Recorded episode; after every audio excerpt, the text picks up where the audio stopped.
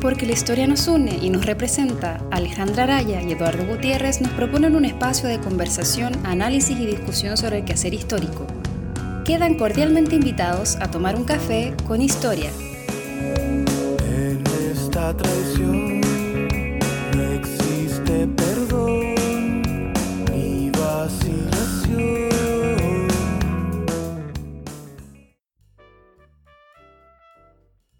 a todos, bienvenidos a un nuevo capítulo de Café con Historia. Me encuentro solo en este momento porque, bueno, eh, es viernes en la tarde y como sabrán, Santiago está un poco movido por el tema del metro, de las micros no pasan y Alejandra tuvo unos pequeños problemas para llegar, pero se nos va a unir en breve. Eh, pero el día de hoy tenemos un invitado muy especial. Estamos con Rolando Durán, quien es arquitecto del USACH, máster en urbanismo por la Universidad Politécnica de Madrid y la Escuela Técnico Superior de Madrid, y actualmente doctorando de eh, ambas eh, casas de estudio que se encuentran en este momento haciendo una estadía acá en Chile eh, en USACH. Eh, Rolando, ¿cómo estás? Hola, muy bien. Gracias por invitarme. No, muchas gracias por venir. Rolando es parte del colectivo Cartografías de la Memoria y bueno, lo, lo invitamos el día de hoy a hablar un poco de ese proyecto, un poco de su propia carrera académica y cómo llegó de arquitectura, ¿cierto?, a trabajar urbanismo y trabajar estos temas más ligados al humanismo, ¿verdad?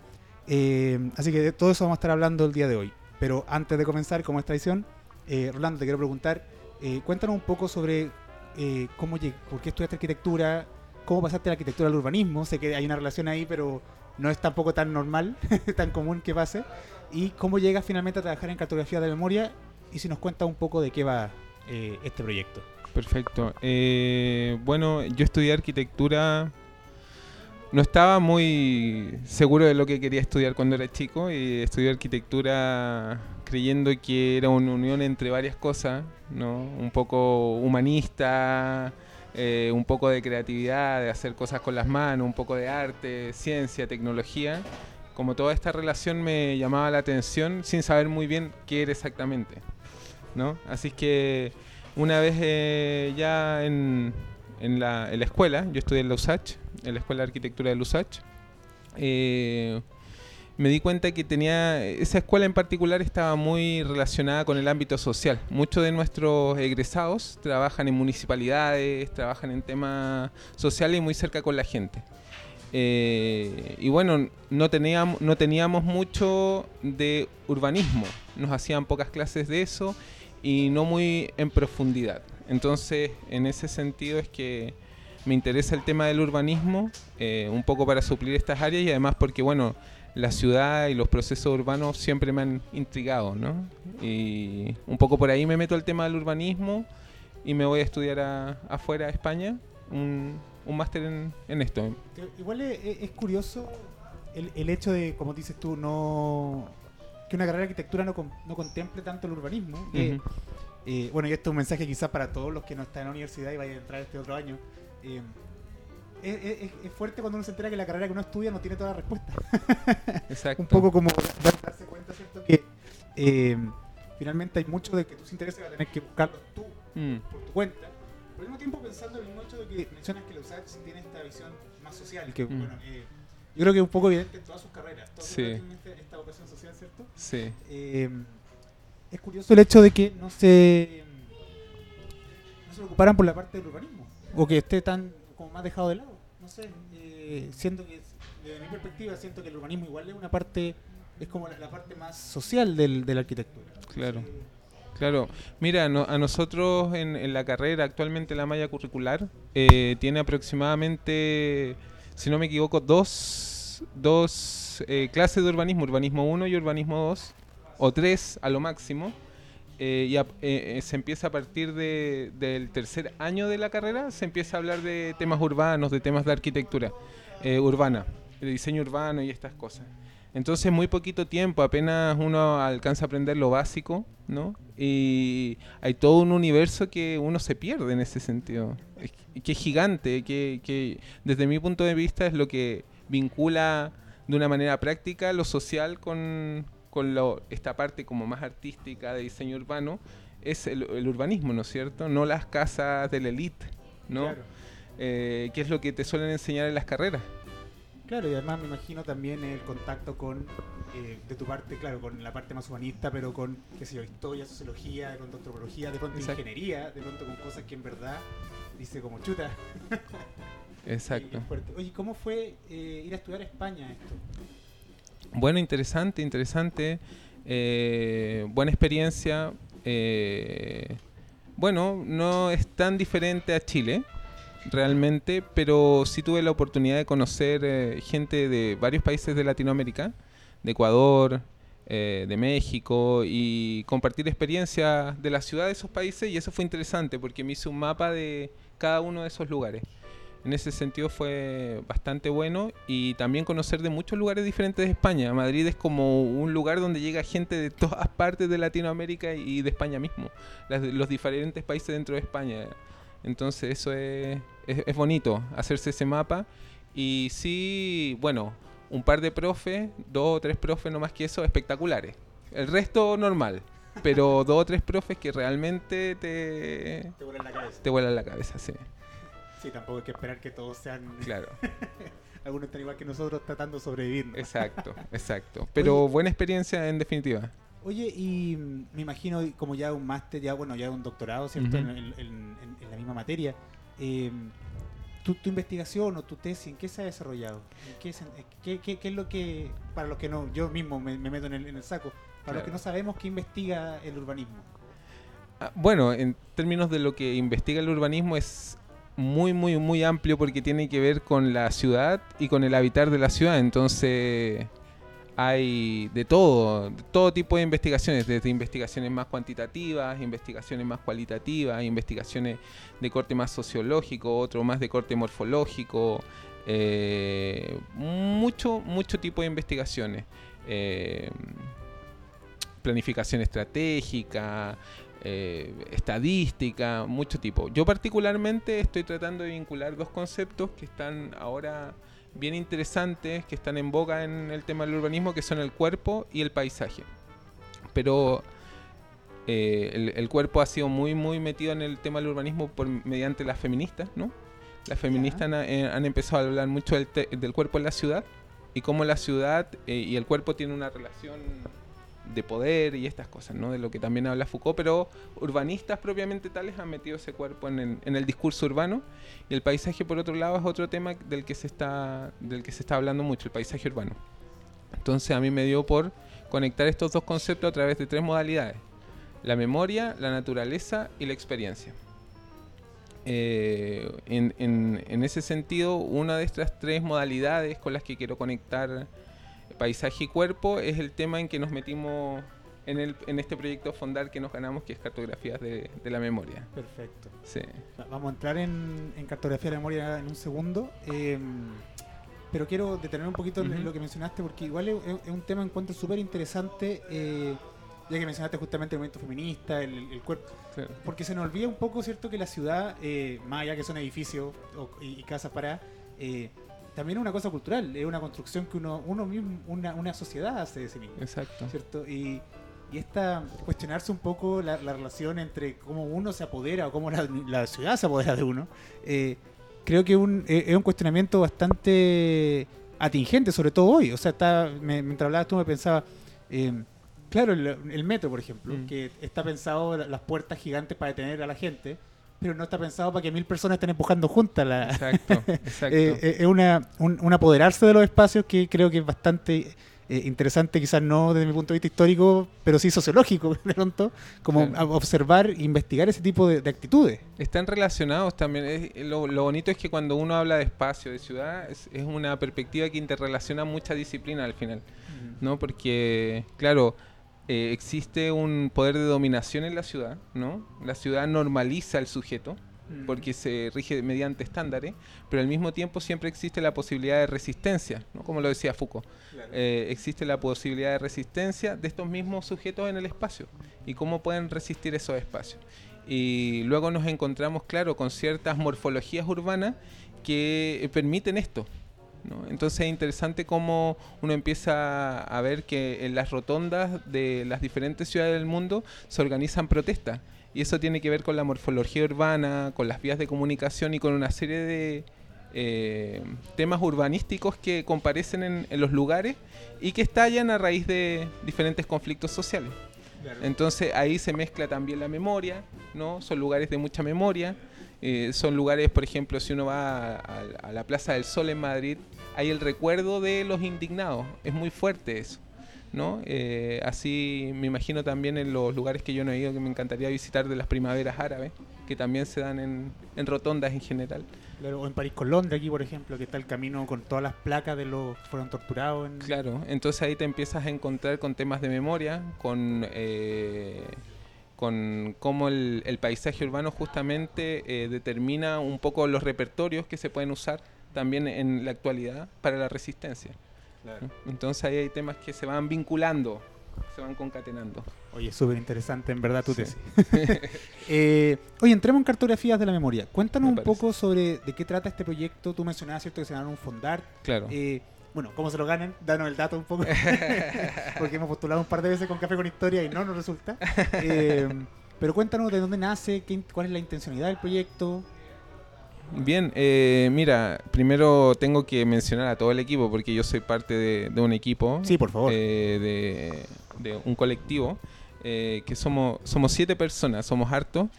Alejandro Díaz, Francisco San Martín, los dos arquitectos, Camila Espejo, Danitza Valenzuela, Francisca Geise, Jaime Navarrete y yo, el que habla, Rolando. A Jaime lo invitamos eh, la temporada pasada. sí. Ya, bueno, eh, con él nos ganamos este, este proyecto también.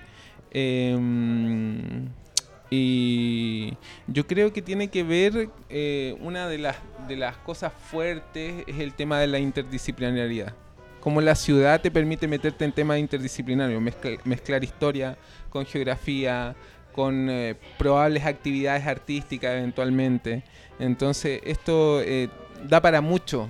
Entonces, eh, seduce, ¿no? Como, como es muy es muy llamativo, ¿no? Y como da para tanto, seduce a la gente. Yo creo que esa es una de las características que nos permitieron ganarlo. Además, bueno, como todos, ¿no es cierto? Pero un marco teórico interesante, ¿no? Mezclando también muchas cosas.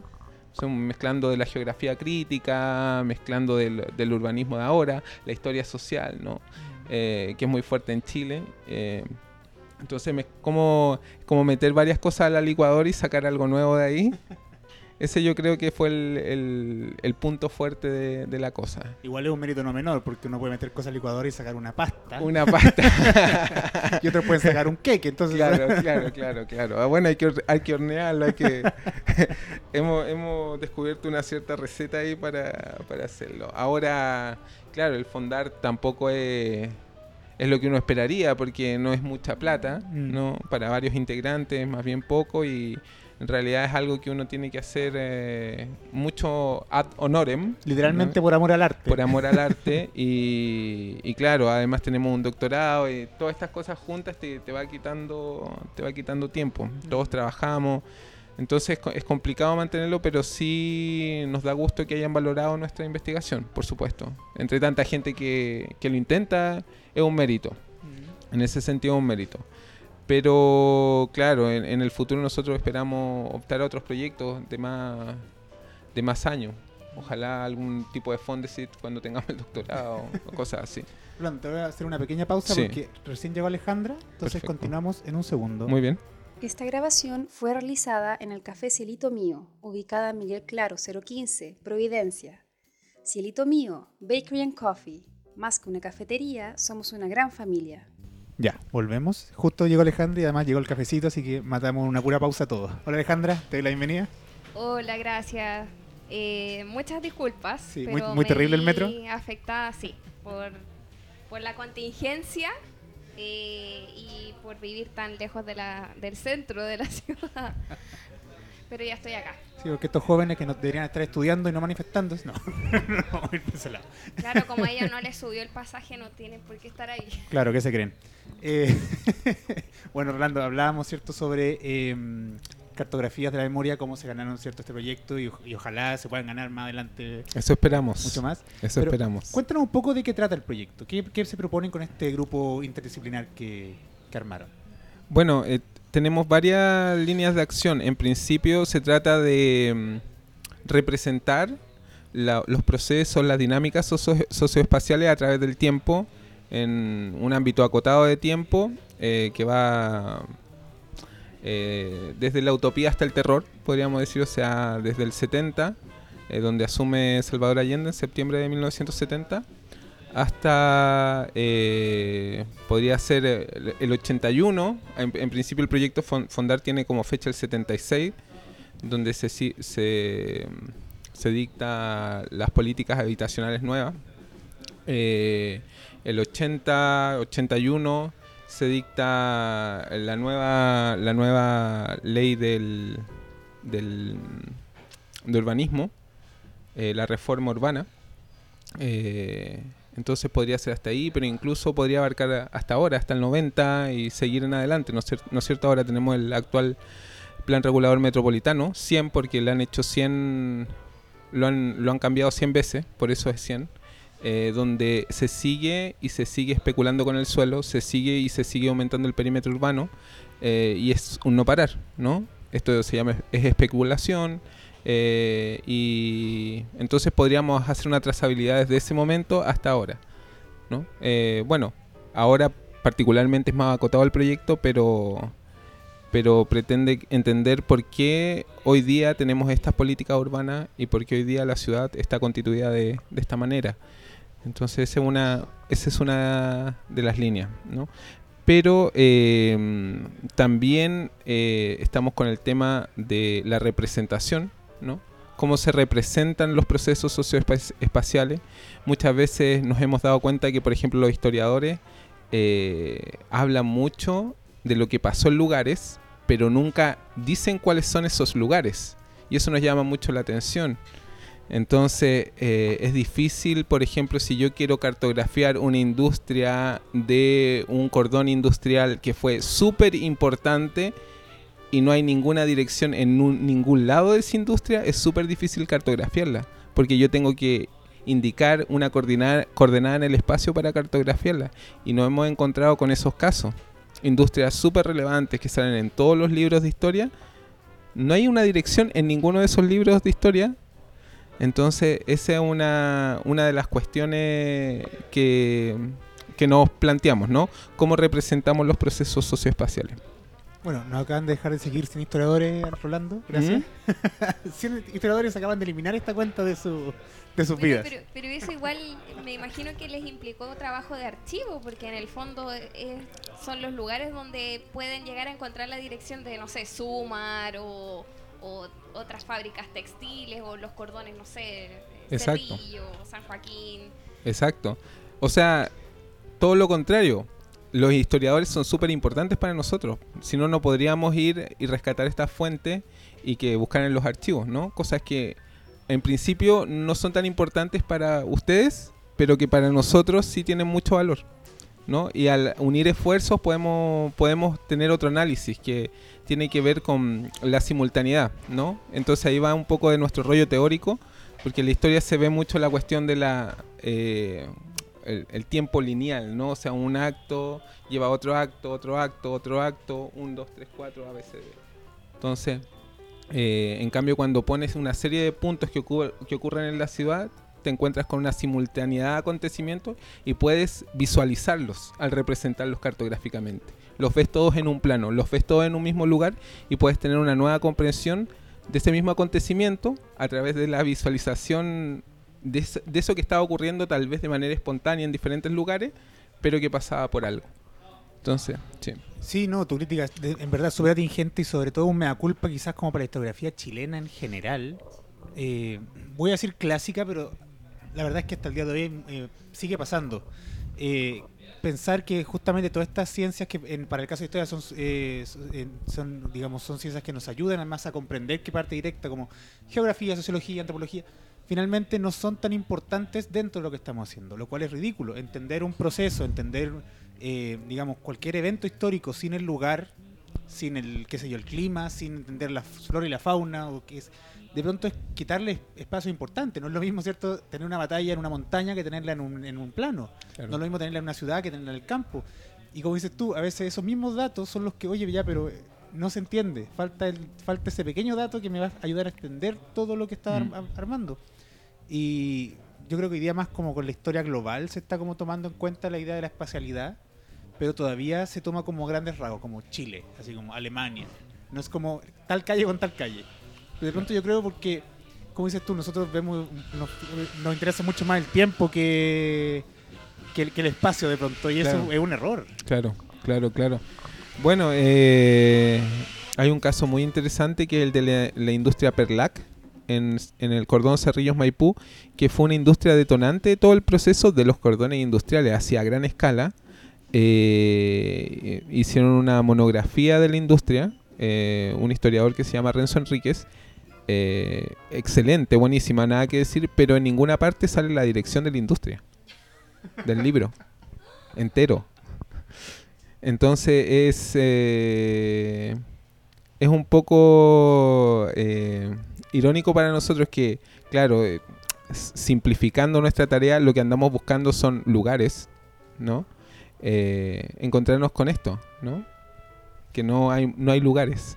Oye, y eso te quería preguntar precisamente por la relación que tiene en el fondo eh, o, o cómo está construido el proyecto, porque en el fondo, claro, ustedes necesitan llegar al, al dato duro de la dirección del lugar, ¿cierto? Para poder cartografiarlo, pero en el fondo igual involucra memoria y es como espacio y memoria. Entonces, eh, ¿cómo han visto la relación eh, entre buscar el dato duro de la dirección, ¿cierto? En el archivo y lo que recuerda a la gente, por ejemplo, en los testimonios, en, en sus memorias, cómo, cómo ven ellos estos lugares, recuerdan que exactamente estaban emplazados ahí o en el fondo para ellos representa otra cosa, porque claro, analizar igual el testimonio eh, no es solamente eh, verificar si ah, es correcto lo que me dice respecto de la dirección del lugar, sino que en el fondo tiene mucho de representaciones eh, y de subjetividades. Claro. Eh, ef- efectivamente, ahora el tema del Fondar no nos dio el tiempo ni la capacidad para hacer testimonio, hacer entrevistas. No, realmente te mentiría si, le- si te digo que lo hemos hecho, pero sí hemos podido eh, revisar mucha bibliografía de testimonio. Hay varios libros que rescatan te- testimonios, por lo menos tres o cuatro, eh, que rescatan testimonio y efectivamente la, la territorialidad supone un punto importantísimo en esos testimonios. Eh, sin ir más allá, un, un documental que no me acuerdo en este momento cómo se llama sobre los cordones industriales. eh, lo más importante es como ellos vuelven a la fábrica donde estaban y empiezan a decir dónde hacían lo que hacían, por qué eso era importante, cuáles eran los lugares de reunión, eh, etcétera, etcétera. Cómo se da esa sociabilidad en torno a los espacios de trabajo, en torno a, la misma territori- territorialidad de los cordones industriales, cómo se vinculan las poblaciones, por ejemplo, con las fábricas, cómo se da ese vínculo. Eso es, es interesante, pero en este momento no estamos ahí todavía. Nos gustaría llegar efectivamente, estamos en un nivel un poco más eh, abstracto, amplio, en una escala un poco mayor, en donde trazar, por ejemplo, las industrias en el eh, las industrias en el, la escala metropolitana, luego de una manera comunal, eh, ahí. Simplemente eso ya nos ha llevado trabajo. Sí, em, sí. Sí, sobre eso mismo te- me, me respondiste una pregunta que te iba a hacer, pero te la voy a decir de ahí. Te iba a preguntar justamente cuál era el espacio final de, de- de la investigación, ¿cierto? Que acaba de decir que es la, la- la región metropolitana, básicamente. Em, Santiago. ¿Cuáles son, o digamos, las razones de haber elegido solo Santiago? ¿O pretenden eh, extenderse? Eh, ¿Por qué la, la- capital particularmente? Bueno, Santiago en el 70, 73 era la ciudad más grande de Chile. Eh, tenía aproximadamente 30 hectáreas, lo cual era bastante grande. Eh, a ver, te traje una ayuda a memoria acá porque justo quería hablar de eso. No, tenía, eh, a ver, tenía, sí, eh, 30, 30 hectáreas, actualmente tiene 83 hec- hectáreas más o menos.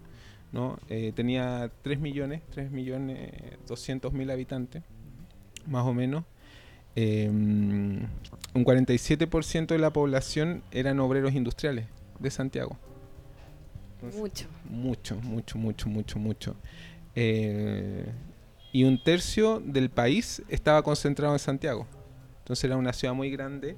Nosotros, nosotros creemos, esta es nuestra hipótesis, eh, que Santiago fue una ciudad tan importante eh, en, el, sistema geopolítico mundial, ¿no? porque se dio todos unos procesos que no se habían dado antes en el mundo, desde el primer presidente democráticamente electo.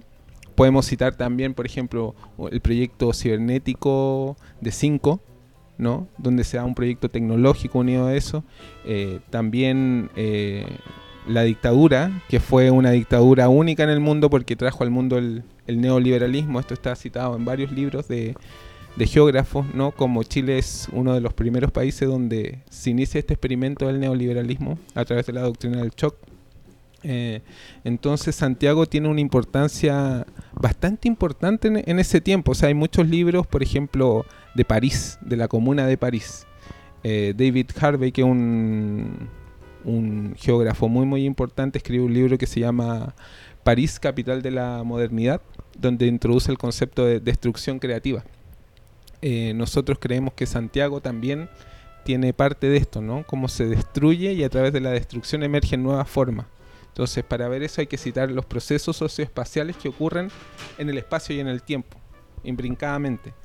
Eh, entonces, en ese sentido, Santiago por eso es un caso, nosotros creemos muy, muy, muy especial, que no ha sido suficientemente valorado en, en la geografía a nivel mundial. ¿no? Claro, hay otros casos mucho más valorados. Moscú, por ejemplo, 1937, hay otro libro de un de un, un filósofo, geógrafo que se llama Karl Struggle, que escribe este Moscú 1937, Ber- Ber- la comuna de Berlín, no Eh, y se ha escrito mucho ahora de Oriente Medio en términos geográficos. Eh, entonces, pero eh, nosotros creemos que esta historia no ha sido bien valorada en términos geográficos ¿no? y lo que produce socialmente esa geografía. Claro, porque es distinto, digamos, cuando uno dice como Santiago por ser Santiago, a cuando Claro. justamente uno valora eh, el hecho de que Santiago, más allá de lo que, de que siempre dicen, claro, Santiago como que Chile es demasiado centralista, Santiago efectivamente cumplió un rol importante, digo, y sigue cumpliendo. Entonces, Claro. eh, es valorar un poco, como dices tú, la, la- la idea de Santiago como centro social, como centro político y finalmente como eso. Porque supongo que igual, independiente de que Santiago es el centro, se, enti- se entiende que Santiago está inserto finalmente en un Claro. país, no es un espacio separado del resto. Claro, claro, claro. Entonces, eh, todas las relaciones de Santiago, Santiago no es nada, por ejemplo, sin las provincias, Mm. porque Santiago no produce nada para sí mismo. O Entonces, sin Valparaíso. o sin Valparaíso, claro. Entonces, finalmente, igual es considerar el resto al considerar Santiago. claro. Eh, 33, es tre- 30 hectáreas, o sea, Santiago era, era un poco más de un tercio de lo que ahora. Una cosa gigante. Sí, sí, era, una cosa muy muy grande y la actividad que surgió a propósito de que gana Allende la presidencia y cómo se empiezan a empoderar los obreros es bastante impresionante. La cuestión de los cordones industriales es, es muy muy impresionante, la masividad, la cantidad de industrias que se toman eh, y luego las poblaciones, ¿no? Los campamentos uno ve estadísticas de la época y realmente es como si se estuvieran tomando la ciudad completa. Estaban rodeando la ciudad, estaban construyendo una ciudad a imagen y semejanza del obrero, del poblador, y eso la- las clases dominantes simplemente no lo podían aceptar. ¿no? Entonces, tiene que ver con también eh, rememorar, acordarse de esos procesos y cómo fueron, e investigar cómo fueron eh, eh, para saber cómo era esa imagen que tenía la población de la ciudad en que querían vivir, ¿no? Cómo ellos desea- deseaban modelar su, su hábitat, porque hoy día el hábitat está modelado, está diseñado, no por ellos mismos, no por nosotros mismos, sino que está modelado y diseñado por las clases dominantes. Entonces eso es interesante, hacer ese, ese, intento. Fue un momento histórico único, no sé si se, se vuelve a producir en que se dé eso de manera tan masiva, donde varias partes de la ciudad estaban tomadas por los trabajadores y los pobladores. Igual es súper interesante cómo eh, en el fondo e- esa, eh, esas ocupaciones, ¿cierto? Eh, van transformando la ciudad. En el fondo, como todo el proceso que relatas tú, es como reconstruir la ciudad, en el fondo. Porque eh, en el fondo, al tomarse eh, las, las fábricas, al tomarse terrenos, ¿cierto? Los pobladores, eh, en el fondo están eh, haciendo parte de ellos un espacio. Y eso es lo que un poco lo que conversábamos hace un rato, Mm. que en el fondo a veces no es tan importante cuando escribimos historia, como que no, nos vamos más por, por las transformaciones en el tiempo, pero en el fondo el espacio es parte de, de la identidad de las personas. Exacto. Y va, eso va, va quedando en la memoria. Y, y además eh, el hecho de que en esa época ha- haya habido mucho espacio como disponible. En el fondo como que también les permite ir como construyendo su propio espacio. Lo que Exacto. dices tú, hoy en día ya no tenemos mucho espacio disponible, la ciudad está colapsada, ¿cierto? Ya estamos muy limitados Mm. tanto al norte, al sur y bueno, la cordillera. La gente ya está construyendo ya en el cerro prácticamente. En cambio, en esa época también había mucho más espacio eh, que construir y que reconstruir también. Porque muchos de esos espacios también ya tenían en el fondo su, sus propietarios y también su propia identidad. Algunos eran chacras, por ejemplo, entonces no eran como espacios eh, como desiertos en el fondo, sino que se produce esta transformación. Claro, bueno, desde los 20 y desde el 50 más, fuer- más fuertemente con la victoria, empieza el tema de las tomas, ¿no? Que es todo un movimiento social muy, muy, muy amplio. eh, y después con los campamentos esto se politiza. Eh, pero es interesante, sobre todo en los periodos de politización con la población, cuando uno estudia la población eh, Nueva La Habana, cómo se organiza el espacio interior, cómo ellos crean su escuela, su enfermería, cómo crean redes de vigilancia, cómo, cómo se dividen por manzana. Entonces hay todo un eh, desafío de diseño que eh, es como también los pobladores querían crear su propio entorno urbano, cómo ellos se reflejan a sí mismos y esa implicación en la construcción de lo que de donde uno vive, de su propio hábitat, que es tremendamente interesante, ¿no? Eh, y por ejemplo, los urbanistas eso no lo estudiamos mucho, nos parecen hechos casi anecdóticos, ¿no? Poco técnicos. Todo lo contrario. Nada, nada más eh, alejado de la realidad que eso. Entonces, todos estos procesos por eso nos sirven a nosotros, a, lo- a los urbanistas, ¿no? Como grupo no, pero a mí particularmente que me interesa el urbanismo, que hacia donde me dirijo, eh, son tremendamente relevantes porque nos enseñan, nos dan lecciones de urbanismo, nos dan lecciones de cómo la gente pretende y desea habitar, cómo ellos están dispuestos a transformar su propio hábitat. Es que de repente, incluso, eso, por eso es súper interesante la época que, en que situaron esto durante la Unidad Popular, porque como que incluso se puede evaluar cómo eh, ciertos principios de- del gobierno de Allende eh, estimularon como estas, estas ocupaciones y como estas reconstrucciones del espacio, porque incluso trasciende lo urbano. Si pensamos, por ejemplo, lo que está pasando en el sur con eh, las corridas de cerco, la araucanía, y eso también involucra uso del espacio. Claro, es que el urbanismo, y eso es, un poco más disciplinar, no es solo de la ciudad. El urbanismo es una disciplina que abarca el campo y la ciudad y, eh, regionalmente. Ahora por lo menos lo entendemos así, es una ordenación del territorio. Entonces, esto de las corridas de cerco, eh, todo lo que pasaba en el campo, por ejemplo, en los cordones industriales, para, para hacer un tema más cercano, cómo se vinculó campo y ciudad en los cordones industriales, cómo se vinculó las universidades con eh, la HAP, eh, cómo se vincularon los pobladores en torno a todo eso, es eh, muy, muy interesante. Son ordena- ordenaciones del espacio, ¿no? Que bueno, nos sirven para, para estudiar una forma distinta de, orga- de organizarlo, ¿no? Tal vez desde abajo, tal vez con otra, con otros eh, formatos, otros diseños. Entonces eso, eso es interesante. Y después cómo es reprimido esto, cómo son las acciones que se toman, también es es súper interesante. ¿no? Cómo se da un urbanismo después de la dictadura, tal vez subterráneo, ¿no? Lleno de casas de represión eh, distribuidas de manera estratégica en la ciudad, pero sin que nadie lo sepa. Y al mismo tiempo como están las casas, eh, las, también. ca- las casas clandestinas, también haciendo una resistencia. Eh, y también, por ejemplo, muchos de estos campamentos, los más politizados sobre todo, eh, los sacaron. Hicieron tremendas operaciones de erradicación, operaciones realmente militares, eh, donde sacaron a mucha, mucha gente de sus casas, ¿no? sobre todo de las Condes de, y del centro de Santiago. Entonces, todas las comunas de Santiago ganaron población, menos Las Condes y Santiago que perdieron población. Después de eso, fue muy fácil hacer la nueva ley urbana donde se decía que el suelo no era escaso. ¿no? Entonces, después de que ordenamos el, por así decirlo, el terreno de juego, eh, decimos liberalismo, li- libre mercado para el suelo.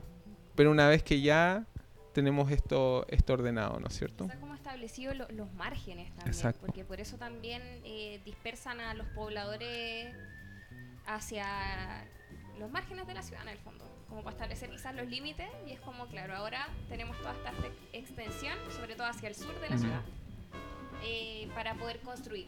Claro, claro. Te quería, y tomando un poco lo que estaban comentando recién, ¿cierto? Me, me- me llama la atención el, el título, el resto del título de Cartografía de la Memoria, la, la idea entre, entre la utopía y el terror, porque pensaba, eh, claro, la utopía entendemos, como dices tú, el periodo de Allende, qué sé yo, y la- el terror es hasta ya cuando estamos en dictadura.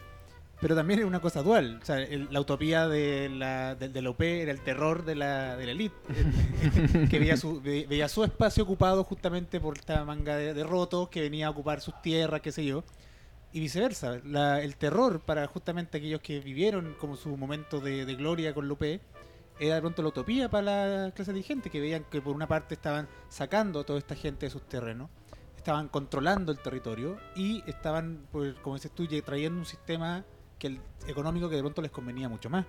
Eh, relacionando eso con la idea de memoria, ¿cómo, cómo han trabajado ustedes esos conceptos? ¿Cómo lo han, lo han utilizado? ¿Lo han visto eh, textual? O sea, no textualmente, pero lo, han visto tal cual con, lo- con los entrevistados o en las fuentes. ¿Cómo se ve la idea de la utopía y el terror cartográficamente?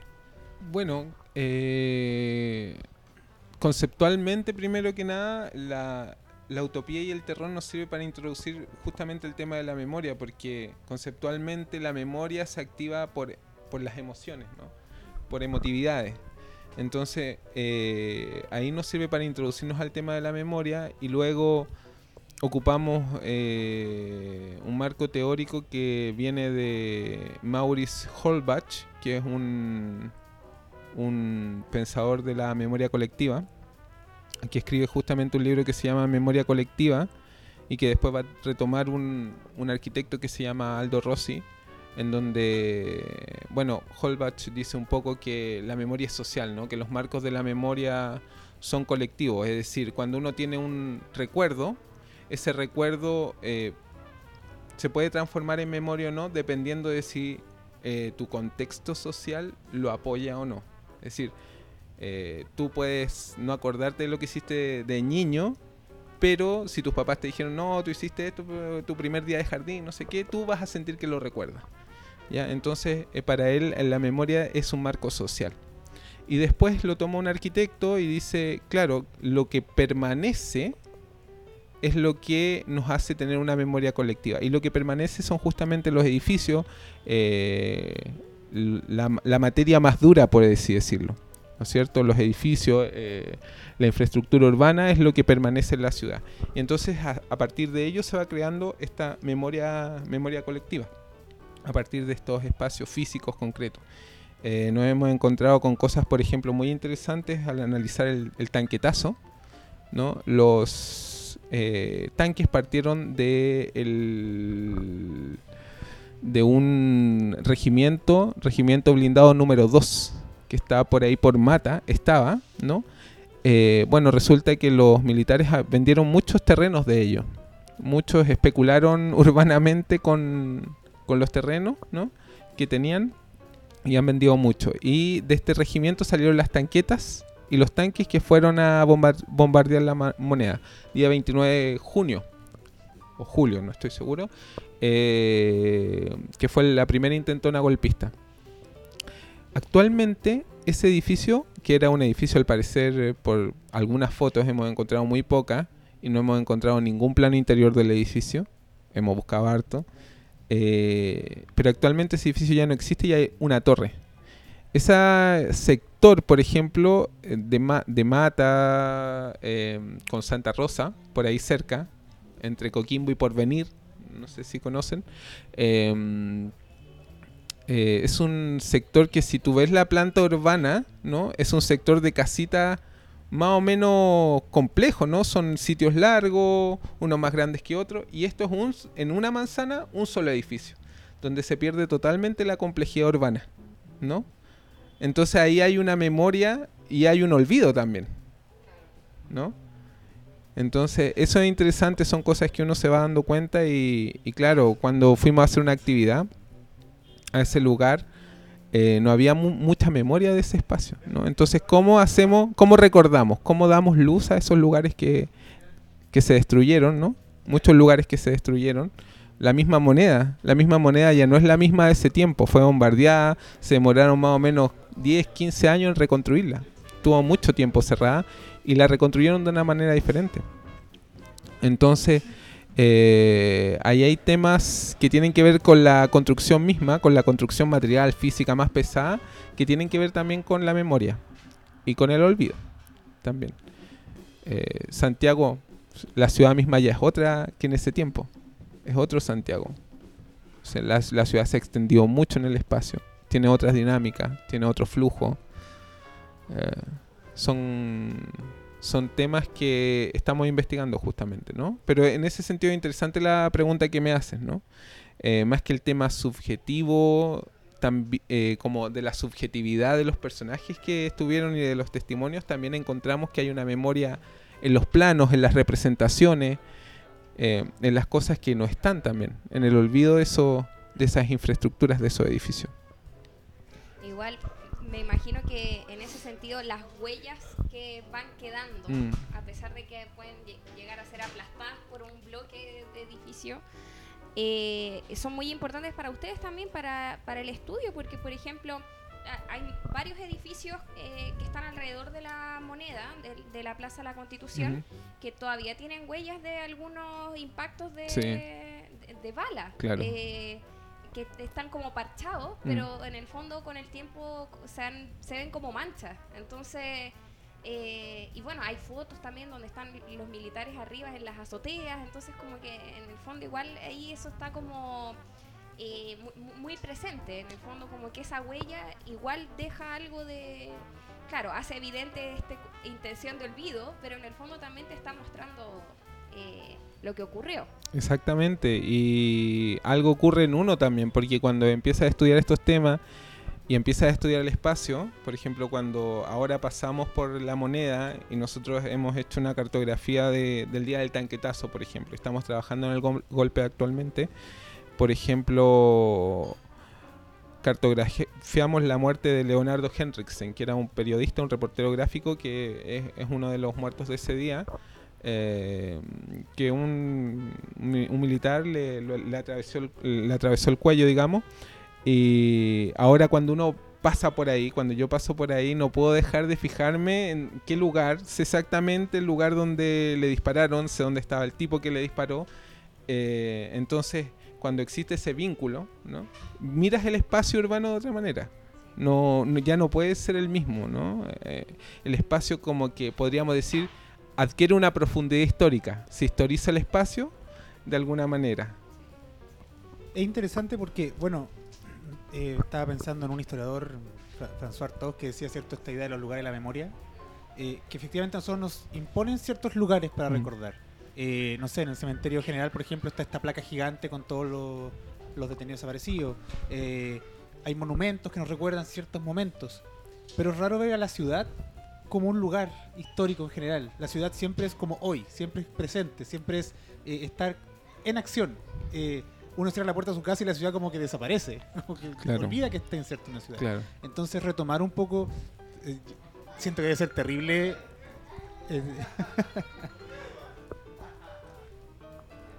siento que debe ser terrible, por una parte, como cada vez que cruza una esquina saber que ahí mataron a alguien, pero al mismo tiempo es hasta necesario, o sea, es de pronto saber que efectivamente la ciudad vivió este tipo de momentos, de pronto, bueno, la típica como saber qué pasó para no repetirlo, pero también saber que la ciudad es una construcción histórica. Y, y eso lo encuentro súper interesante, como intentar apropiarse a nivel ya plano urbano de la memoria, no solamente en espacios como reglamentados, como decías tú, un poco de, que la elite diga cómo es la ciudad, que la elite diga cuáles son los espacios, eh, para recordar también es un problema. Claro, es que ahí podemos hacer como una conexión, un link con lo que estábamos hablando anteriormente, que em, justamente la ciudad, cuando se producen estos actos, ¿no? estos actos límites que podríamos decir, eh, cuando se produce el tanquetazo o cuando se producen los cordones industriales, el paro patronal, la ciudad es transgredida en su normatividad. ¿no? O sea, toda la ciudad está hecha para que funcione, para que funcione el sistema urbano, para normalizar todas las dinámicas urbanas. ¿no? Eh, los arquitectos lo sabemos muy bien, nosotros construimos con estándares. ¿no? O sea, la silla donde estás sentado o sentada, ¿no? Eh, la anchura del, cielo, eh, donde estamos, todo está construido en base a estándares, la ciudad también. Aunque no, no lo veas tan así, pero la ciudad también, uno que se dedica más al diseño urbano, todo está hecho en base a estándares y esa es una normalización del cuerpo humano, ¿no? Cuando suceden estos actos, transgreden ese espacio. Cuando sucede lo del metro, por ejemplo, que está sucediendo actualmente con lo que partimos la conversación, ¿no? Eh, se transgrede el espacio para lo cual está reglamentado, ¿no? Y cuando transgredimos ese espacio, nos permite al mismo tiempo observar otra manera posible de ser del espacio. Entonces, eso es lo interesante que, que, podemos rescatar como enseñanza de estos procesos, cómo funciona esa transgresión, y entonces empezamos a ver la perspectiva de la ciudad de una manera un poquito más amplia. Empezamos a ver la, la ciudad misma o el plano mismo de la ciudad o nuestra idea, nuestro imaginario, ahí nos metemos con cosas más complejas de la ciudad como un espacio que podría ser de otra manera, que podría ser transgredido. Pero claro, tenemos que hacer el, el acto representativo, visual, de poner todas estas cosas que están pasando simultáneamente en un plano, ¿no? Para poder ver cómo sucede, básicamente. Oye, yo te quería preguntar porque no sé si ya lo conversaron, creo que no, eh, pero había hace poco hicieron un taller. Sí. Hicieron un taller eh, que se llamó Exploraciones de la Memoria Urbana. Eh, quería preguntarte en el fondo qué conversaron ahí, cómo resultó, cuáles son los objetivos de, hacer el taller, porque me imagino que también forma parte del proyecto, ¿no? Como divulgar, ¿cierto? Y, como estimular la participación eh, de otros sujetos.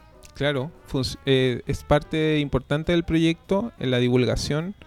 Pronto vamos a hacer otro, otro workshop eh, que ya avisaremos, pero pronto tiene que ser. Em, funcionó bastante bien. Mira, lo que tratamos de hacer, más que meternos en temas teóricos de la memoria y esto que sí lo hablamos un poco, pero fue tratar de introducir el tema de la cartografía y los mapas, que es como los temas metodológicos que tenemos, eh, y tratar de problematizar justamente estas representaciones que para todos nosotros son obvias, eh, y tratar de instigar desde ahí la reflexión sobre las cartografías.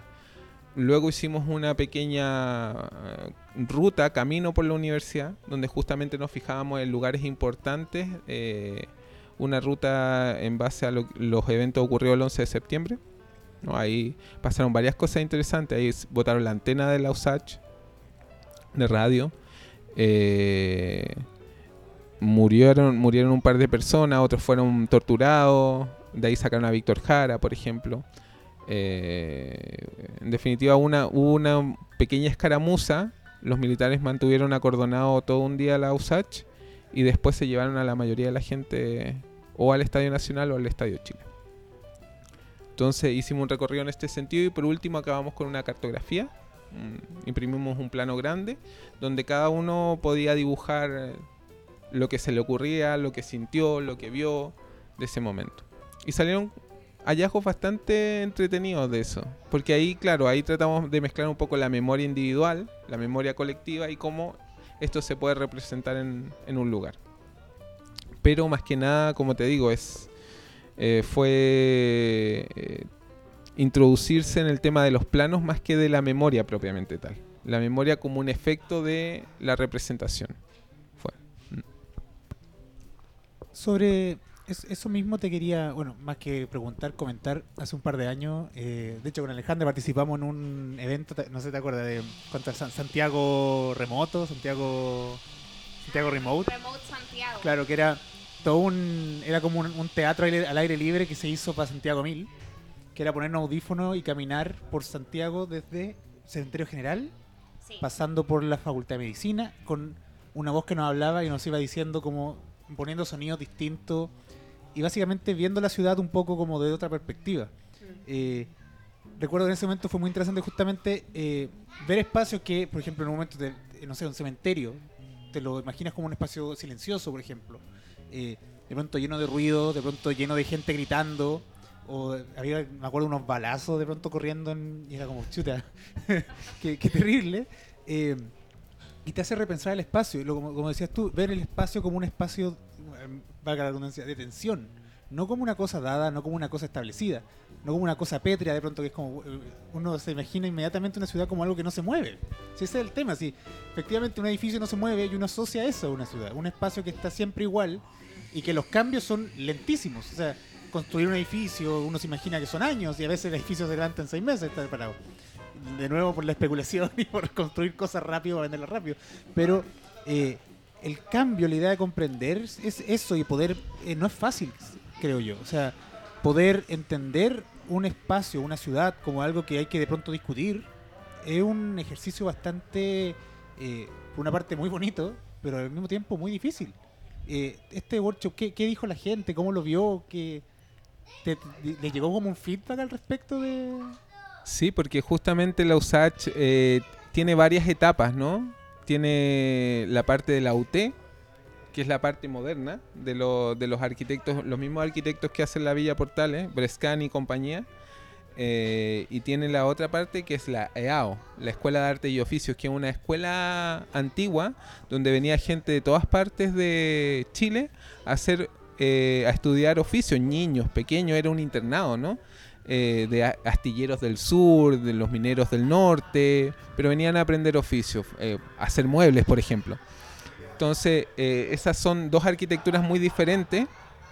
Y lo que aparece ahí es justamente lo que apareció de manera interesante, es como eh, unos espacios se sirvieron para trincherarse, otros no, cómo el espacio funcionó justamente eh, de una u otra manera respecto del, acto mismo que se producía en ese momento, que era el ataque militar, ¿no es cierto? Eh, y mm, en ese sentido eh, aparecieron temas muy interesantes con respecto a cómo empezaron a sentir esos momentos, esa memoria, y em- se empezaron a dar cuenta de los espacios como tensionados de la universidad. Los espacios donde hicieron intentos de fusilamiento, por ejemplo, que eran justamente sitios que estaban como entre la escuela técnica y entre la EAO. Entonces había como una disputa no solo eh, donde sucedió cuestiones problemáticas en el patio de los naranjos como un hecho puntual, sino que también había una disputa tipológica. ¿Me entiendes? O sea, como en los bordes, en los intersticios de la ciudad se habían producido justamente hechos complejos.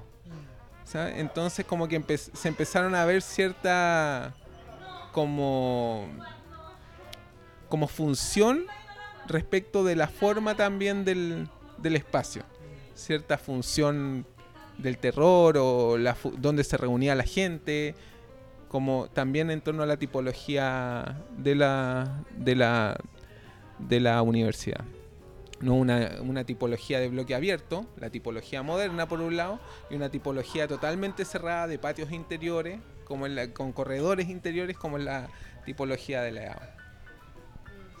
¿Cómo estamos de tiempo? Tenemos una, dos preguntas más. Ya.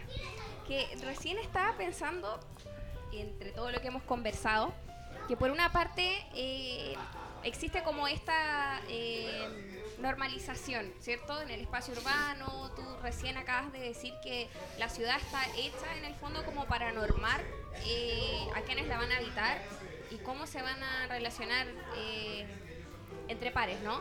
Pero por otro lado, y claro, eso podría ser como muy como eh, impositivo, ¿cierto? En el fondo como muy normativo, ¿sí?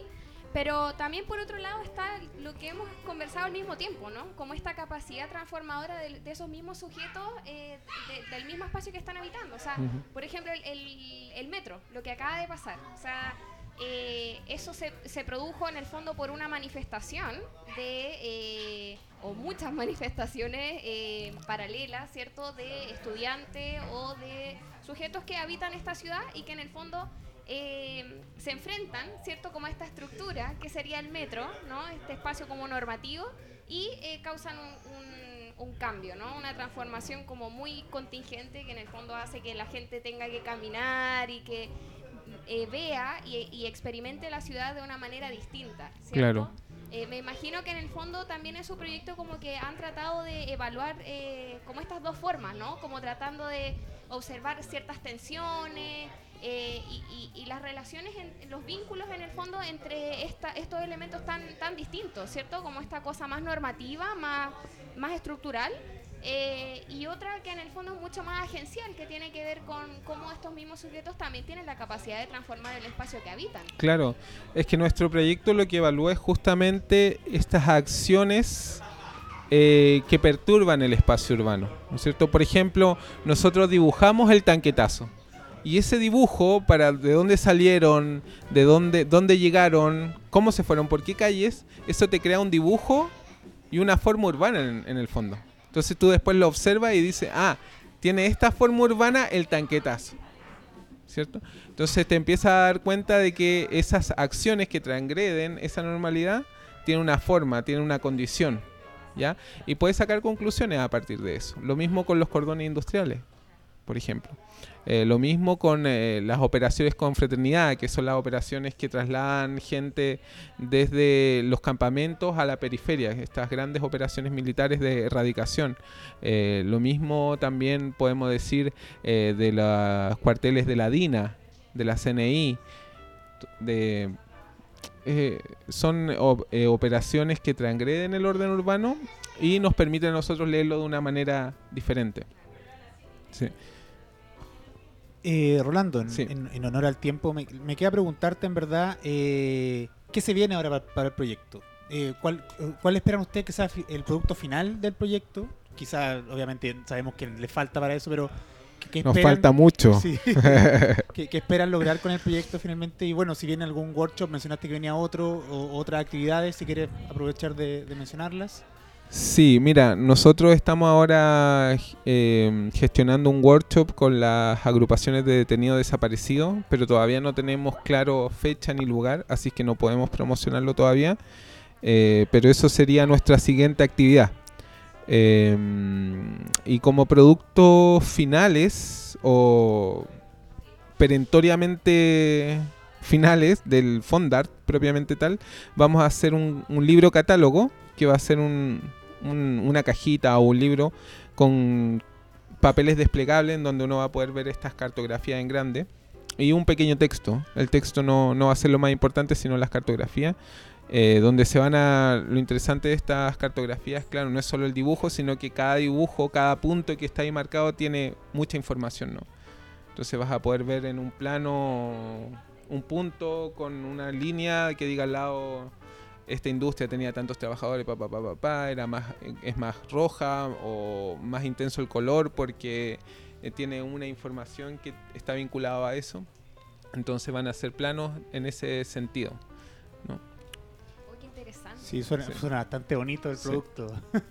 Sí, no sé, se me ocurre de repente incluso como para tenerlo en la casa, así como un mural. Sí. como- Y verlo todos los días. Bueno, en todo caso, cuando tengan ya bien definido el taller, como sabes, cuenta con nosotros para difundirlo. Muchas gracias. Y cuando tengan el, pro- el- el- el libro y las cartografías, también podemos sortearlo. Bueno, y nosotros nos pueden llegar algunos regalos. Claro, obvio. Por supuesto. Nosotros, de hecho, tenemos comprometido el Museo de la Memoria para hacer la presentación final, así que de todas maneras les vamos a avisar. Ah, mira qué bien. Sí. Genial. Bueno, Rolando, eh, te queremos dar las gracias por haber venido a ti y a todo el colectivo, ¿verdad? Por aceptar la invitación. Gracias a ustedes, pues. Y yo antes de terminar tengo una- un aviso eh, que, bueno, se está ahora realizando la convocatoria para el taller doctoral Culturas Políticas en la Católica que se va a desarrollar eh, en enero de este año, eh, del 7 al 9 de enero del 2020 y eh, las postulaciones son hasta el 31 de octubre de este mes para poder eh, tener más información y postular. Eh, escriban a tallerdoctoral do- eh, 2020 arroba gmail.com el taller básicamente se va a tratar eh, en base a un profesor español que viene de visita, eh, cuyo nombre es Antonio Álvarez Osorio, ex- eh, experto en cultura política colonial y que es- al mismo tiempo va a tener una serie de talleres y charlas magistrales sobre el tema. Así que si les interesa, pu- pueden, pueden encontrar más información en el mail que les di. También voy a subir más ratito una, una historia con el afiche para que puedan seguirlo. Y eso, Alejandro, ¿Es ¿tiene algún...? colonia? Eh, es más que colonia, mo- eh, época moderna, pero como todo taller teórico, eh, está pensado un poco más como Conceptual, ¿o no? conceptualmente Ya. que, eh, que por época. Obviamente hay conceptos que son de cada época, pero Sí, sí. yo creo que sirve también para pensar un poco la, la política a nivel cultural eh, de manera más interesante. Eh, Ya, pues. ¿Tienes algún evento o No, algo, no? No, ¿Algo más que vamos a estar publicando cualquier eh, evento que aparezca siempre en nuestro Instagram o en las historias, en Facebook. Eh, nos pueden hacer llegar también su- sus afiches si es que quieren difundir actividades. Así es. Bueno, Muchas Orlando, gracias. te volvemos a agradecer. Gracias a ustedes por la invitación. Muchas gracias por venir. Alejandra, nos vemos la próxima Nos semana vemos. o el próximo capítulo que quizás cuando subirá. y eso. Adiós. Chao, chao.